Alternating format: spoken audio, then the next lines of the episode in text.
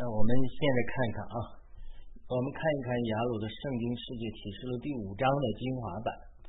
我们还是把这个写作的文章读一下，然后呢，为留一个记录嘛。啊，有一个这个姊妹讲我说，跟跟我讲说，哎，这样是留一个图书馆一样，他就是为了为这个以后有机会的话，能够。以以后有机会的话，能够呃供其他更多的人来来读嘛，就是我们先准备好。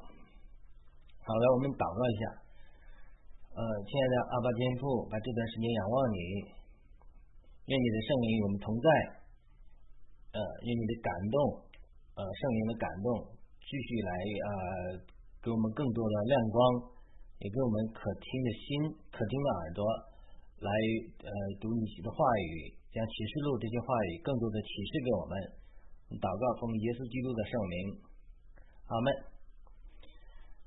好的，我们读一下这个雅鲁的圣经世界启示录第五章，标题：异人的祷告发动起来是大有力量。这个当时雅各书五章，主耶稣肉身的兄弟讲了雅利以利亚是我们同样性情的人，然后呢？这种呃同样性情的人，他发他这个祷告的时候，天不下雨，天就闭塞，对吧？他就说明这个神的这个人的祷告是非常非常重要的。人祷告的力量是呃这个宇宙间非常非常重要的一个力量，非常重要的力量。所以我们再来看仰望这个呃看这个祷告的事情。那么。既然祷告的力量非常重要，那我们讲启示录第五章，它其实讲的和祷告也是有关系的。启示录五章的意象是坐在宝座，坐宝座的，就神右手中的书卷，它被七年封严了。这个书卷揭示了神对人的计划和奥秘，这个奥秘必须有得胜的基督才能打开。但是约翰的描述，首先是没有人能够打开，因此就大哭。这是启示录五章四节记载。那么约翰为什么要大哭呢？你如果记得我们上次在启示录四章我们的解释的话，就应该理解他为什么大哭。上一次我分享到，啊，圣灵给我嗯关于启示录四章的感动是，我们读经的时候感动是，这启示录四章还是一个拼图一样，少了一块。它这一块是哪里呢？就是启示录五章揭示的关于人的计划的神宝座中的神又是我们书卷。约翰在启示录四章看到天开了，看到了神的宝座和宝座上的神，顿号，神宝座前的二十四位长老，顿号，四活物，顿号，千千万万的天使，这么一大堆，也看到神的宝座和宝座上的这个，呃。他但是呢，他知道神关于人和教会的经文是神在神右手中的书卷里，这个四章没提的，五章在提的。所以在五章一开始，他就看到神关于人的经文就在这个右手是宝座的右手中的书卷里被弃印封严了，但却没有人能够打开神的奥秘。他作为一个人，也作为教会在地上的一个长老，他可能深感痛苦，这是我的揣测啊。因为没有人能够揭扣、揭开神关于人计划和神的经文的奥秘，他可能也深为教会的软弱和失败感到痛苦。因为前面写给教会七封书信里有很多的批评的话语，很多教会的软弱。因此，在这个时候，天上的一位长老告诉他：“不要哭，看呐，犹大击败中的狮子大卫的根，他已得胜，能以展开的书卷揭开他的气焰。”这是五章五节。一般说来啊，我们可能觉得到这里，约翰已经得到了足够的安慰，因为耶稣基督已经得胜了。这也是我以前的想法。但这次读经的圣灵经历不够新的感动，告诉我，艺人的祷告发动起来是大有能力的。雅各书五章十六节，圣徒的祷告和天上的得胜的基督，他这个配合，最终开启了宝座上神救赎中的书卷，就是我们的祷告是非常重要的。你一会儿听我解释为什么我们的祷告非常重要。神可以不需要我们的祷告来做事，但神选择愿我们参与，所以我们的祷告推动神的宝座，这是历代以来关于祷告能推动神宝座的一个呃基本的解释，就是神不需要我们，但神选择叫我们与他合作，因为他爱我们，我们是他儿女，这是两码事。不是说我们的祷告胜过神的主宰和作为，不是。神不需要我们，但是神选择我们与他配合，这就是祷告的力量。圣徒呃，因为这圣灵呢，作为启示录背后的导演或者作者，呃，他把圣经中七节五章七节记录的，羔羊从做宝的手中右手中拿了书卷之后，立刻镜头就转，转到八节记载的四活物和二十四位长老，把盛满了众生的祷告的金香炉献上，为什么呢？因为耶稣基督得胜。和历代圣徒的祷告一起加起来，最终带进了神公义的天平的倾斜，带进了做宝座的神对人类的审判和神对人计划的终极揭示。除了耶稣基督得胜之外，这个是绝对的。还有什么能够更让约翰得到安慰呢？没有什么能够比看的。（括号众徒的祷告对神宝座上的工作的推动有那么大的影响力。）（括号完毕）这件事情。更让约翰得到安慰了，因为约翰看到前面的七章书信里、七封书信里写的教会的软弱，它是表面的。的历代圣徒的祷告都被神借着天使收集在这个金香炉里了，因此这些祷告加起来如同馨香之气，上升到神那里，和耶稣基督的得胜一起，让坐在宝座上的神得了满足，因此最终开启了封存呃七印的书卷。我这里必须澄清啊。耶稣基督得胜是开启神坐在宝座上神右手中书卷的唯一的呃条件就够了。神不需要我们，但是神选择了我们与他配合，所以我们的祷告是非常非常重要的。约翰为什么大哭？这是第一个呃小点。如果你被主要求写信给七个教会，像约翰一样，然后指出他很多的问题，你会如何想？对吧？虽然这七封书信也有主鼓励的话语。但是其中也有很多是主指出教会的缺点。那么约翰就是使徒里，听到这些绝对不仅仅会想啊，这就是教会的问题，其他教会不是他的问题，因为他是主耶稣最爱的门徒，他是教会的使徒，他负有牧养教会的属灵责任。那个主耶稣定出过之前跟他们准准教导很多次的，叫他们彼此相爱啊，等等等等等啊，这这主耶稣就跟他有托付的。所以当教会软弱失败的时候，他作为使徒，作为主耶稣最爱的门徒，他也觉得自己脱不了干系。不是说怪罪约翰，不是全怪约翰，但是约翰作为一个牧者，他也许会有这样的想法。所以当约翰写作完给七个教会的书信的时候，难免对教会的光景也会有失望。这是我的揣测。呃，那我在这种揣测下，我在揣测为什么哭泣呢？因为神关于教会的计划的书卷就封存在神的右手里，用七印封严了，没有人能打开。教会的失败和软弱让他感觉到无法打开这个书卷，因为长老在安慰他，基督已经得胜了，能够打开这个书卷。而且后文紧接着继续就描述长老手中啊，似乎手中金香坛中有很多圣徒的祷告，这些祷告也推动了神宝座上的工作，这个是绝对不容忽视的。第二个挑战，得胜的基督。我们先来看约翰描述的得胜的基督是什么样子。这是五章五节，他是犹大支派中的狮子，大卫的根。你看，这里终于有人出现了。犹大支派自然是人，大卫也是人。主耶稣他是百分之百的神，百分之百的人，对吧？这个他是幕后的亚当，连接十五章四四十五节下，他得胜了，能以展开书卷揭开他的心印。那么七印是什么？七七印，我的理解就设计存在七个阶段的工作，是对人和教会七个阶段的对付，包括七号以另外七个阶段对付。所以我们在我们在第六章的时候会详细讲述七印的内容，但是在我们这里集中于对得胜的基督的理解。那五章七节说：“我又看见宝座与四活物中间，并长众长老中间有羔羊站立，但刚被杀过了，有七角和七脸，就是神的七灵，奉差遣往全地去的。”就这次读这些经文的时候，我特别注意，忽然注意到中间这个词好像高亮出来，我讲了常常。呃，高亮这个圣灵对我们说话的一个方法，就是读经的时候啊，或者其他祷告的时候，没有注意到一个人或一个事或一个经文的时候，哎，忽然注意到了，这这种感觉你要注意，因为这可能是圣灵对你说话的一个方法。这是我之前从来没有注意过的。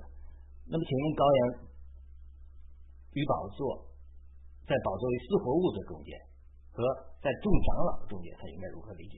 这个中间呢是个平面呢，它还是立体的，对不对？我觉得它它这个很有意思。我个人感觉它可能也是立体的，也可能有三个圆。一会儿我再讲。呃，神的宝座在中间，它应该是在最高处，对不对？四活物是势立在神的宝座和周围中，这第一个圈，其实是四章六节。他特别提到四活物。是宝座周围的宝座中，所以四活物可以上到宝座。那么这个经文可以看到，四活物除了在宝座的周围之外，也可以上到神的宝座中。这是圣经启示录四章六节明说。那么众长老的宝座是神宝座周围，我觉得更大一个圈。这是启示录四章四节提到的。那么羔羊在宝座与四活物的中间，然后他又说又在众长老的中间，这个有些什么深刻的意义？羔羊是耶稣基督，他将万有归于他，他也带领万物有归于神。以弗所书一章二十二节。那希伯来书也说，神立基督为承受万有者，并且万有都是借着他造的，都是他是神荣耀的光辉，是神本体的真相。常用他的命令托住万有，他洗净了人的罪，就坐在至高至大者的右边。希伯来书一章二十三节。那我感觉这好像三个圆圈一样，一个圈两个圈三个圈嗯，就像账目。有外院子圣所、至圣所一样，神的宝座当然在最里面一个圈内，好像至圣所一样，似乎才能进入这个范围。但是得胜的基督和靠着得胜的基督的宝血的我们人，可以坦然无惧进入支撑所来到神的宝座的面前，蒙怜悯得恩典的应许的帮助。这是希伯来书四章十六节明确说的。得胜的信徒还能与主同坐宝座，如同如同主得胜了与天主同坐宝座一样。这是启示录三章二十一节讲。所以，那么第二个圈是不是基督所在的地方？它是神和人中间的中保，约翰书一书一章二节讲到这个，它是神和人之间的中保，当然它也是我们属天的大祭司，没有人能够不经过它到神和神的宝座那里去。那么他就主耶稣基督了，就好像旧约圣所的呃分割制胜那个圣所那个幔子一样裂开了，成为我们旧约时的通道。所以它是这个可以说是第二个圈，那么第三个圈的二十四位长老、千千万的天使就更在圈了。其实五章十一节说，宝座与活物并众长老周围有许多天使的声音，他们的数目有千千万万。我为什么要这么讲？就是说我们读启示录四章、五章的时候，会对二十四位长老的位置很羡慕啊，觉得这家伙到底谁是二十四位长老啊？这个是十二个使徒加上十二个以色列的。支派的呃，这个支派的这个啊，十二个以色列十二个儿子啊，等等等等，他就这么猜，这个我认为是不对的啊，我个人的观点，因为我之前讲过，他约翰看见二十四个长老在那里，他又是十二使徒，又是他有他应该上面在下面吗？这个说不通嘛，对吧？我上次也提到过，我觉得二十四个长老他是。呃，神的二十四个创，它是另一一个神的创造，或许天使，或者是另外的创造物。我上四章我都提过了。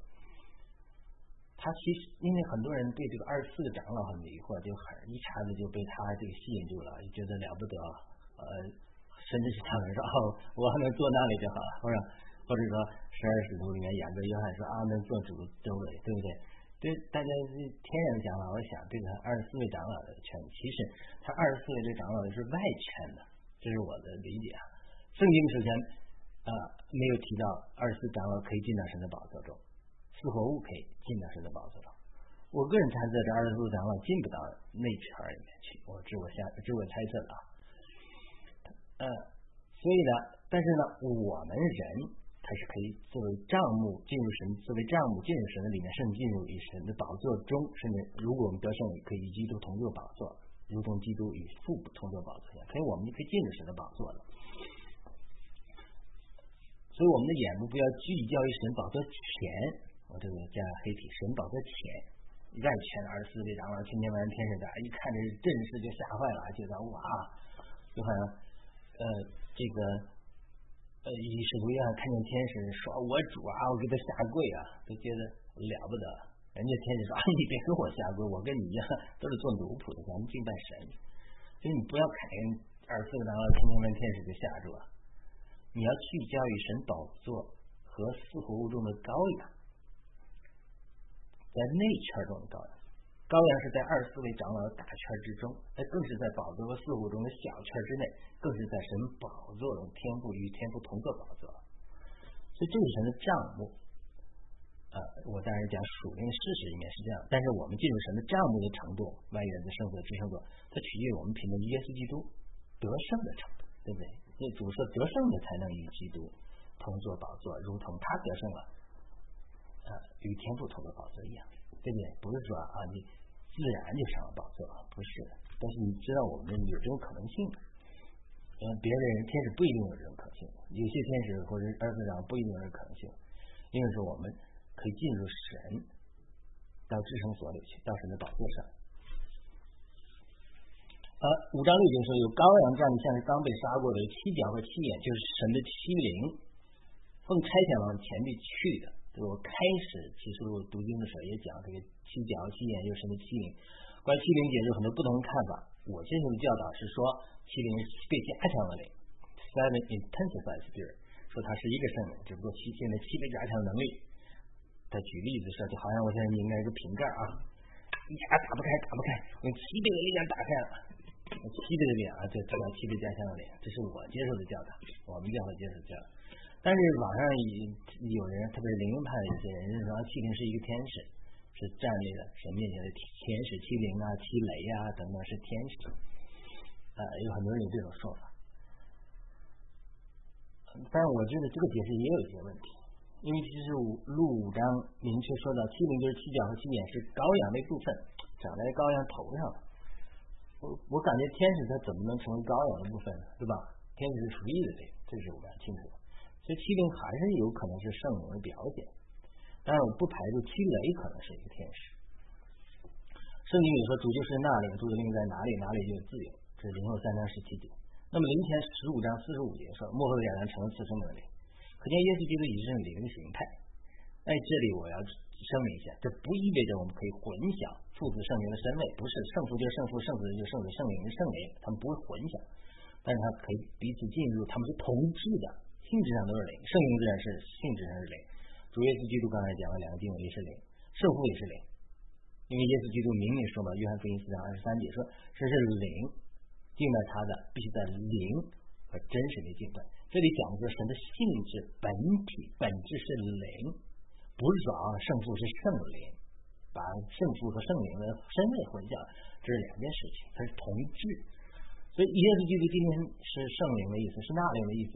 也不是混淆基督的圣灵啊，圣基督就是圣灵了，基督变成灵了，变成圣灵了啊，基督圣灵就不存，基督就不存在了，不是这个意思，那是说明耶稣基督的性质、它本质、它的本体，它是它是一个灵，我们也是灵啊，我们的本体也是灵，所以我们能呃进入灵，但是我们那个灵跟天使的灵是不一样的，我们这个灵可以得着神永远的生命，承装神，进入神，呃，他们都是灵。就是三一神，三一神父子圣，他们彼此可以互相进入和内内住。我们也是灵，我们也可以和三一神彼此内住和进入进入的，这是圣经的奥秘。这里明说神的七灵风差遣完全地去了，也符合主耶稣在约翰福音讲到的父在我的名里所要差来的圣灵。约翰福音十四章二十六节。所以我个人觉得这里七灵还是灵的彰显。呃，不一定是一呃一个所谓七个天使或者一个天使叫七灵。那么圣灵和圣子可以在天父的宝座前，也可以在天父的宝座上。当然，这是我的个人的见解啊。那只有在天堂上，我们来知道是不是这个真的是七灵是是天使还是怎么样？啊，我们这是个人的见解，啊不一定准确。嗯，因为我们没有看灵里看到这个东西。啊，有人说他灵里看到说是七灵就是七个呃。这个神创造一种天使，嗯，但是我们也无无从印证。圣灵和圣子可以在天父的宝座前，也可以在天父的宝座上，他们也可以在天父里面，因为一切都是源于父，也都归于父。罗马书十一章三十六。那么我们呢？神的儿女和神有同质的生命，就是神圣的生命，这是天使没有的。对我们人可以成为神，可以重生为神的儿女，这是宇宙间一个最大的、极大的奥秘。如果我们看见这个，就会对人有重新的认识。好了，另外一个小点，是公义的天平。圣经中多次提到神有公道的天平，或者翻译成公义的天平。约约伯记三十一章六节，箴言十六章十一节等等。我读到一个先知性的见证，描述意象中天堂中的公义的天平如何工作，大概意思就是天平嘛，一个秤嘛，一侧人的罪，但人的罪轻重难受的另外一侧就是审判就会。这个罪对不对？这原来是平的，平衡了。这罪越来越多，审判就像这样就像像那个像水一样浇灌下来。那么，如果我们这有罪对吧？我们人都有罪，然后悔改自己的罪，用基督的宝血救赎的时候，他就本来审判的，对不对？他这个雅各书二章十三节，怜悯会向神判夸胜。我们一直不断悔改，向耶路撒冷悔改，祷告神悔改我们的罪。呃，为我们过去的罪悔改，像所罗门讲的祷告的那样，一直为自己悔改，又启用基督的宝血的救赎，认罪悔改，赞美祷告什么的。哎，本来这个这个听到这个审判下来的，就怜悯一下审判夸胜，雅各书二章十三节，哎，神的恩典就会降给我，降下来给我了。就他大概是讲这个神的天平的工作，就是说，呃。罪恶，他没有到庆祝难受的时候，神的审判没降下来。比如说亚摩利人，呃，神对亚伯拉罕，亚摩利人罪罪恶还没有满盈，所以呢，神预定了审判，但还没降下来。但是呢，亚摩利人一直给他们机会回不回不悔改，四四百年了不悔改，所以他这个亚罪人亚摩利人罪恶满盈了，哎，神的愤怒就倾倒下来。整个启示录它也是这种模式，就是人类的愤怒积聚到一个地步。那么神总的这个七七七印，这个审判它就要降下来，它这就是一个基本的一个天平的运行的模式。那么，如果在这个过程中，我们运用耶稣基督的救赎，不断的为呃自己的罪悔改，启用基督保险救赎的时候，在这个审判的时候，对于这些悔改的人，怜悯就会先审判夸胜。他就这样，他虽然听到了审判，但审判中还有怜悯。有些人就是蒙救赎，蒙保守。信念是神对人类审判的计划，但是我们必须要认识到，审判不是神的目的，就是神的手段。目的是在这人类的救恩，就是把耶稣基督的十字架所完成的应用在我们身上，并带进救恩的结果。这个救恩的结果是什么？就基督的身体和心腹成熟长大，然后呢，带领万物归回基督和神。这是神的计划。信念的工作就是通过审判和管教。让人类接受耶稣基督的救恩，福音的传言当然是有这样的作用，但是人们拒绝接受福音的时候，对不对？那么神在他带爱的就会兴起启示录啊这样的管教，七印也好，七号也好，都是对人的管教和审判惩罚，让我们谦卑下来接受耶稣基督的救恩。你要知道启示录后面七印也好，七号也好，每个工作中都有一些人因为受到审判之后悔改的。耶稣基督救赎已经完成了，十字架上工作已经成就了，但是把这个救赎工作应用出来的工作，他还没有完成。所以七印也好，七号也好，这种这种审判其实加速应用耶稣基督的救赎的工作。就像圣经讲的，末日的时候，在麦子成熟的时候，它曝晒，阳光曝晒，它是像苦难一样曝晒，就让你加快成熟。审判就是这种阳光曝晒的工作。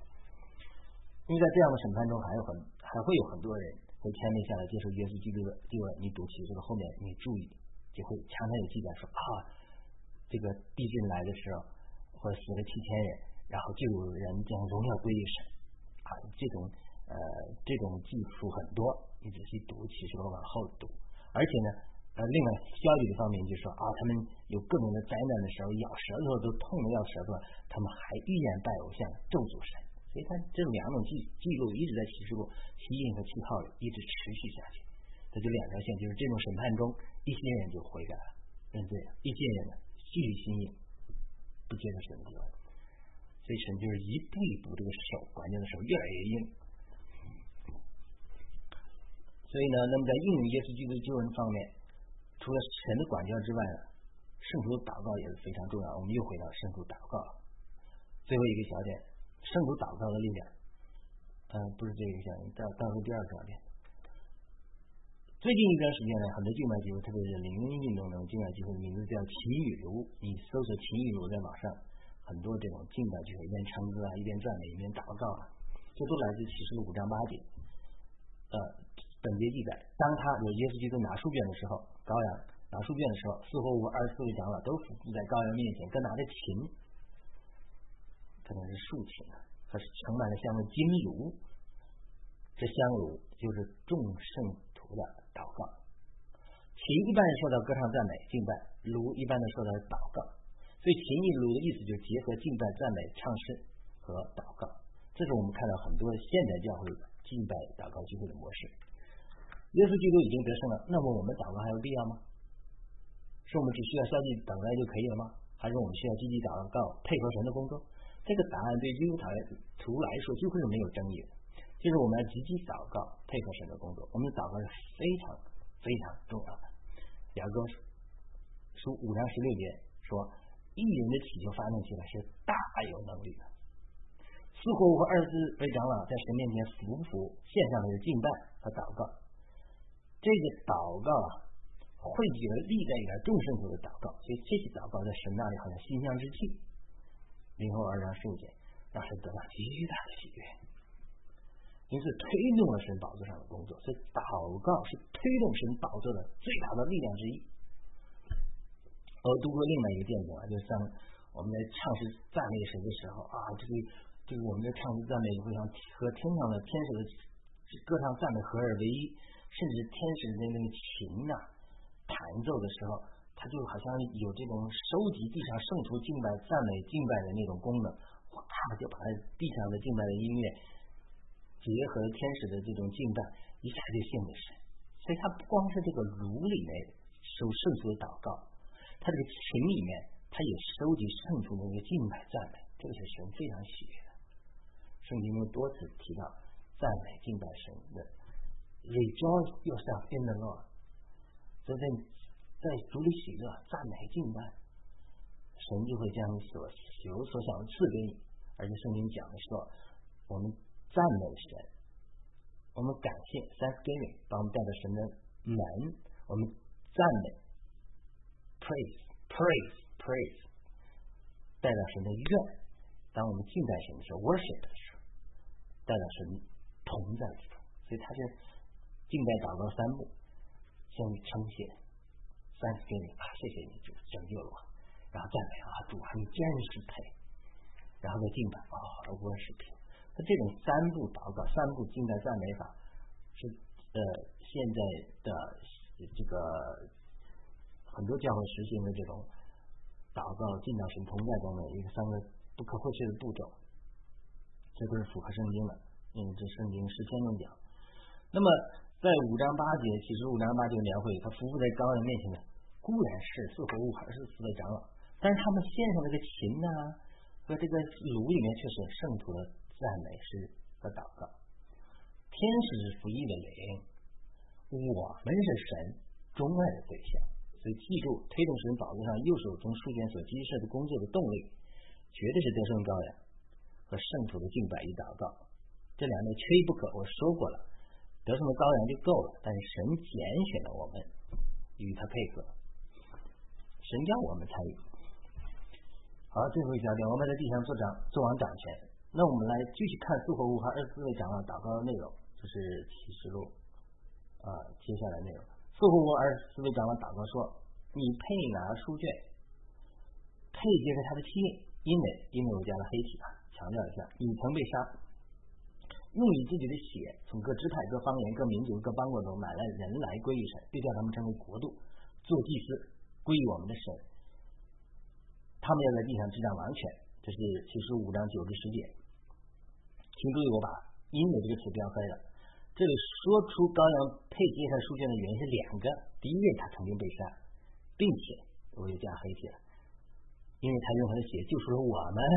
买了我们归于神，我们在神眼中的宝贵的程度，值得让神使得他的独生子来救赎我们。约翰福音三章十六节，这一节清楚的说，他为什么配接在神的基因呢？是因为他曾被杀。第一，第二个买了我们，成为国度祭司，我们在地上执掌王权。所以我们绝对不要轻看自己，这是我们在基督的身份认同实在太大了。但是我们被仇敌欺骗的人太太狠了，我们觉得自己不配。我们会成为国度，做祭司，在地上执掌王权，这是我们的定命。这也是七印的目的。七印就通过审判让教会先归属基督的时候，然后神用他大能让万有都归顺基督，就像教会归属了基督一样。教会是出处的果子，带领万物敬拜神，并降服神。我们在地上做王掌权的目的就是如此。然后我们再往看最后启示录五章最后几节，五章十一节说，宝座与活物并长老的真伪，还有千千万万的天使，更大一个圈了。他们大声说，曾被杀的羔羊是配得能力丰富、尊智慧、力量、尊贵、荣耀、颂赞的。然后在约翰的五章三十三节又接着说，刚才十二节，我又听见天上的、地上的、地底下的，地底下有有生物啊，因为阴间里在地底下很多的人的灵魂在那里，沧海里的一切受造之物以及天地间的万有都说，但愿颂赞、尊贵、荣耀、全能都归于。做宝座和羔羊，直到永永远远。你看，看见了吗？这是图画。教会归顺基督，直到完全之后，然后万物就开始敬拜神，千千万天的敬拜神。然后万物，天上的、地上的、地底下的、沧海里的，一切是造之物，天地间的万有都说：宗在宗贵、荣耀、全能都归于神宝座和羔羊。然后最后五章结束于十四节说：四活物就说阿门，众长老也服服敬拜。之所以就我们就看见五章描绘的一个，因为神的计划就是在神右手中包右宝座中右手中羔羊的书卷揭开之后，这个神对教会的计划，教会要成为神的心腹，然后带领首先归服基督，然后带领万物归附神，这种图画就被清晰的描绘出来。这就是启示录五章描绘了一幅非常清晰的图画，基督的生和我们的祷告。我们的祷告是非常非常重要的，因此，这是其实个五章描绘的一幅图画，是我之前从来没有注意到的。我只注意到基督得胜，没有注意到这里隐含了圣徒的祷告和教会的配合，这个是非常重要的。好的，我们今天就读到这里，感谢您收听、收看雅鲁的圣经世界，我们。呃，下次再会，欢迎您点赞、转发、评论，帮助我们传播主的话语。我们再见。